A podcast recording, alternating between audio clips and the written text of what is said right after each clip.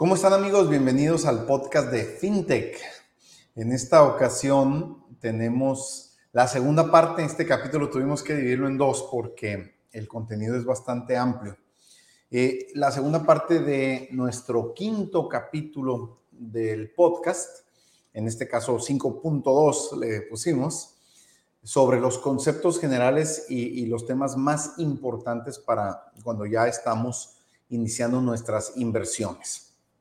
En el capítulo anterior, solo por recuperar, eh, habíamos hablado, vamos a llegar aquí, hablamos sobre qué eran las acciones, de dónde salen, por qué son propiedad, son parte de la propiedad de una empresa.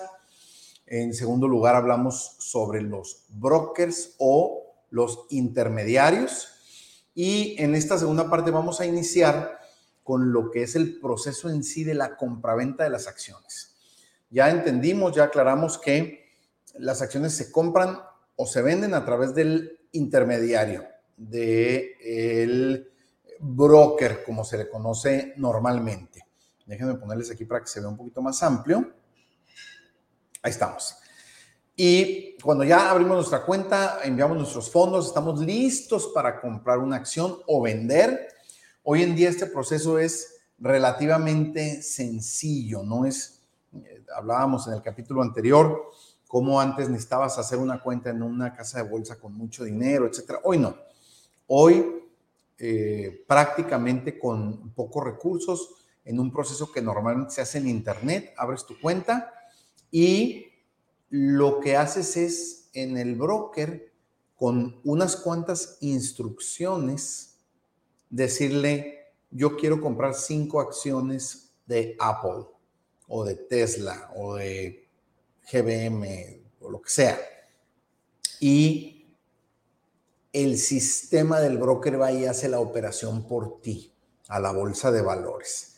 Se lleva tu dinero y te entrega las acciones, digámoslo de forma coloquial. Incluso hoy en día, dependiendo del broker que utilicen, eh, cada uno de ellos tiene muchas opciones para programar operaciones. Tú puedes decir, cuando se cumplen requisitos o condiciones. Tú puedes decir, quiero comprar 10 acciones de Tesla cuando bajen a 600 dólares y solo si bajan a 600 dólares.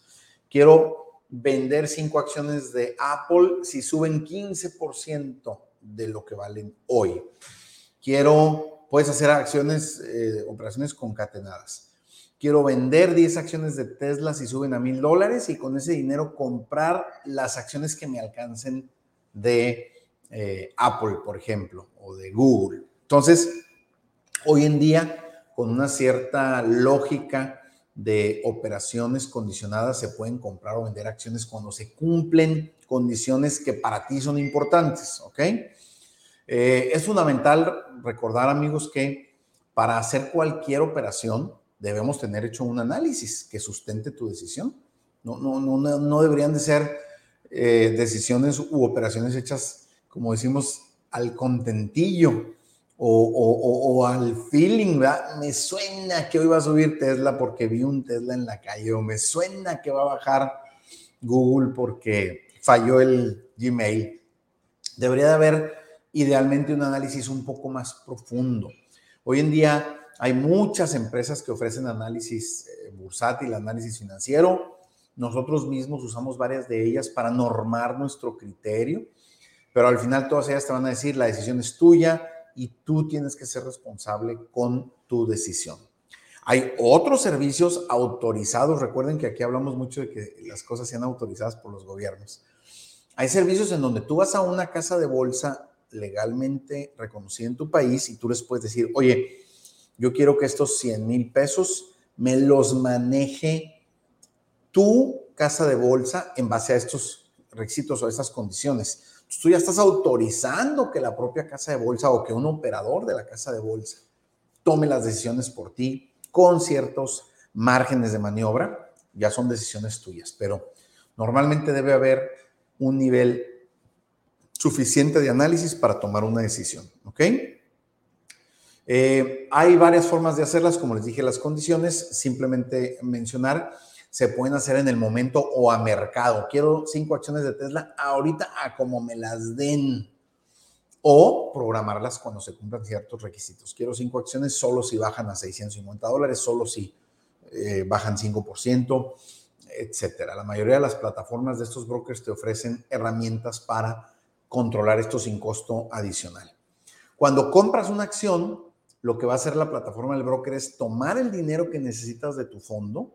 Para esto tienes que tener dinero suficiente, obviamente, y te acredita las acciones.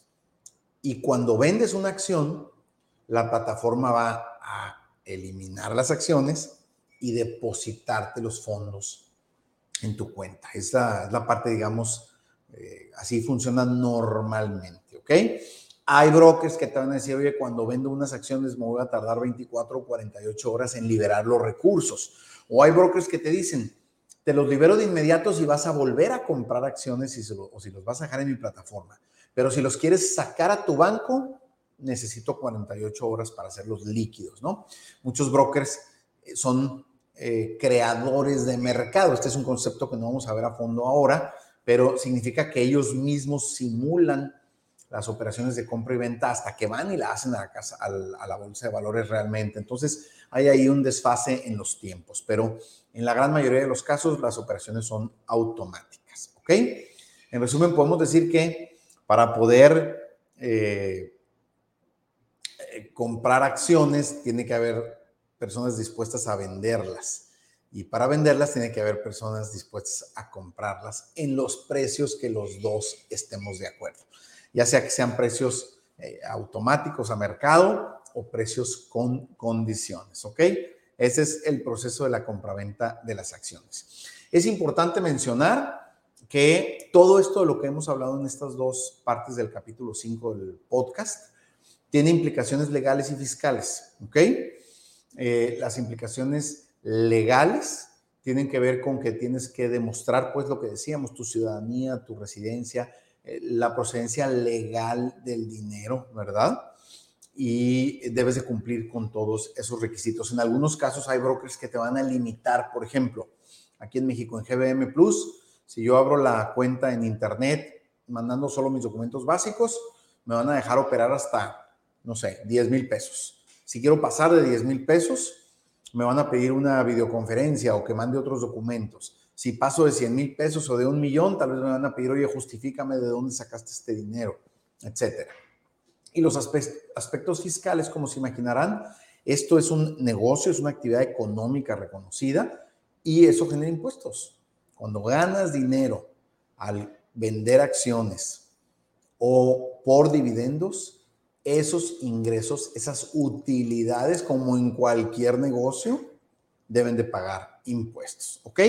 Si después de todo este acompañamiento, después de esto, decides participar con seriedad de largo plazo en el mercado de la bolsa, yo te recomiendo que acudas por lo menos con un contador que tenga experiencia y que te pueda orientar sobre las distintas obligaciones que vas a adquirir.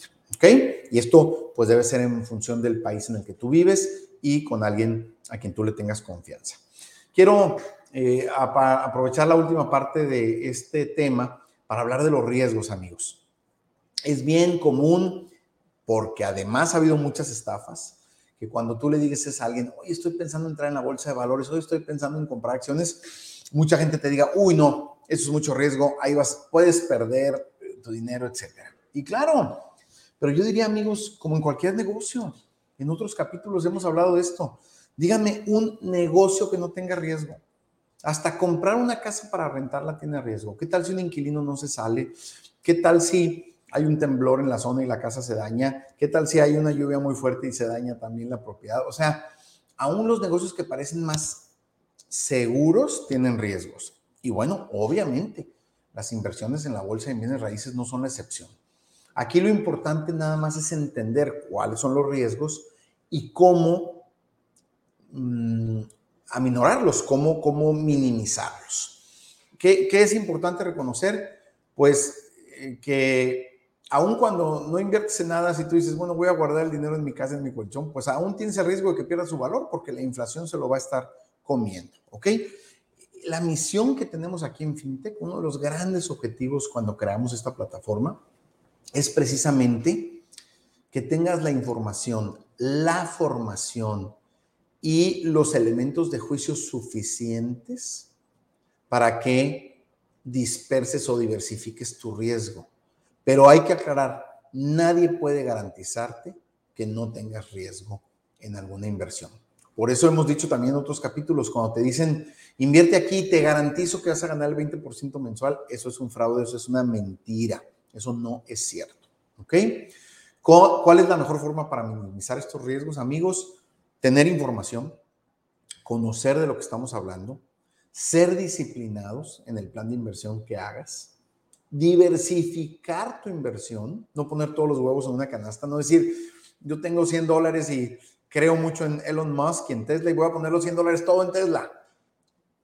Pues digo, como te puede salir muy bien, te puede salir muy mal. el principio básico en la bolsa, en el mercado financiero, es diversificar.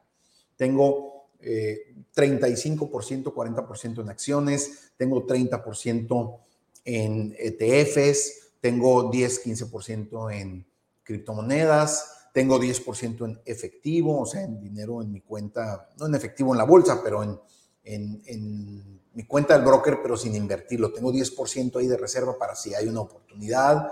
Y bueno, ya si tienes un patrimonio mayor, tal vez digas, bueno, entonces sí voy a comprar inmuebles o voy a hacer otro tipo de obras de arte. Hay, hay distintos tipos de inversiones que tienen que ver con el tamaño de tu capital, pero siempre la recomendación es diversificar tu inversión para que si algo falla, solamente pierdas una parte menor de tu inversión.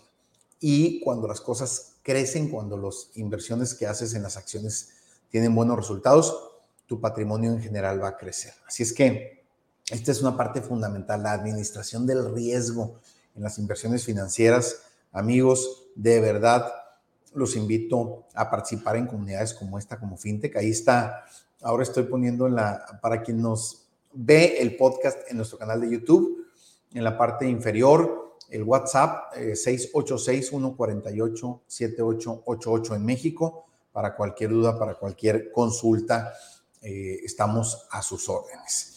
Eh, ¿Cuál es el proceso bursátil? Todo lo que hemos platicado en estos dos capítulos aquí lo vemos ejemplificado en, una gráfica. Eh, voy a empezar de la parte superior. El, el mercado financiero de un país está regulado por los órganos reguladores del país de ahí se crean las bolsas de valores, la bolsa o las bolsas de valores, por ejemplo, en Estados Unidos que hay varias y las más conocidas, ¿no? El Nasdaq y Wall Street, en México hay dos también y en algunos países hay varias. De ahí vienen las casas de bolsa, los brokers, que son los intermediarios con los inversionistas individuales. Los inversionistas individuales requieren educación, requieren asesoría, requieren información. Y en las bolsas de valores, las empresas acuden a eh, vender acciones. Hay empresas que crean fibras, los fideicomisos de bienes raíces, ETFs o canastas de acciones. Todo eso se va a coordinar en la bolsa de valores. Este es el proceso bursátil en un apretado resumen, amigas, amigos. Eh, quiero agradecerles su atención y reiterarles la invitación a que se sumen a la comunidad FinTech. Estamos a sus órdenes en el eh, teléfono, ya lo dijimos, 686-148-7888 para México. Si nos quieren escribir en WhatsApp de cualquier otro país, recuerden poner un más 52 antes de ese número. fintech.com en internet y nuestro correo contacto arroba fintech.com. Recuerden, para quienes nos escuchan, fintech se escribe F-H-Y-N-T-H-E-K. Esa es la forma de escribir fintech. Lo pueden encontrar en las notas de nuestro capítulo o si nos están viendo en YouTube, bueno, pues evidentemente aquí tienen la información. Amigos, muchas gracias. Con esto terminamos la segunda parte del capítulo quinto, del capítulo número cinco del podcast de FinTech, con contenidos bien importantes para quien quiere hacer de las inversiones bursátiles una herramienta fundamental en la construcción de su patrimonio a largo plazo. Que tengan una excelente jornada. Muchas gracias.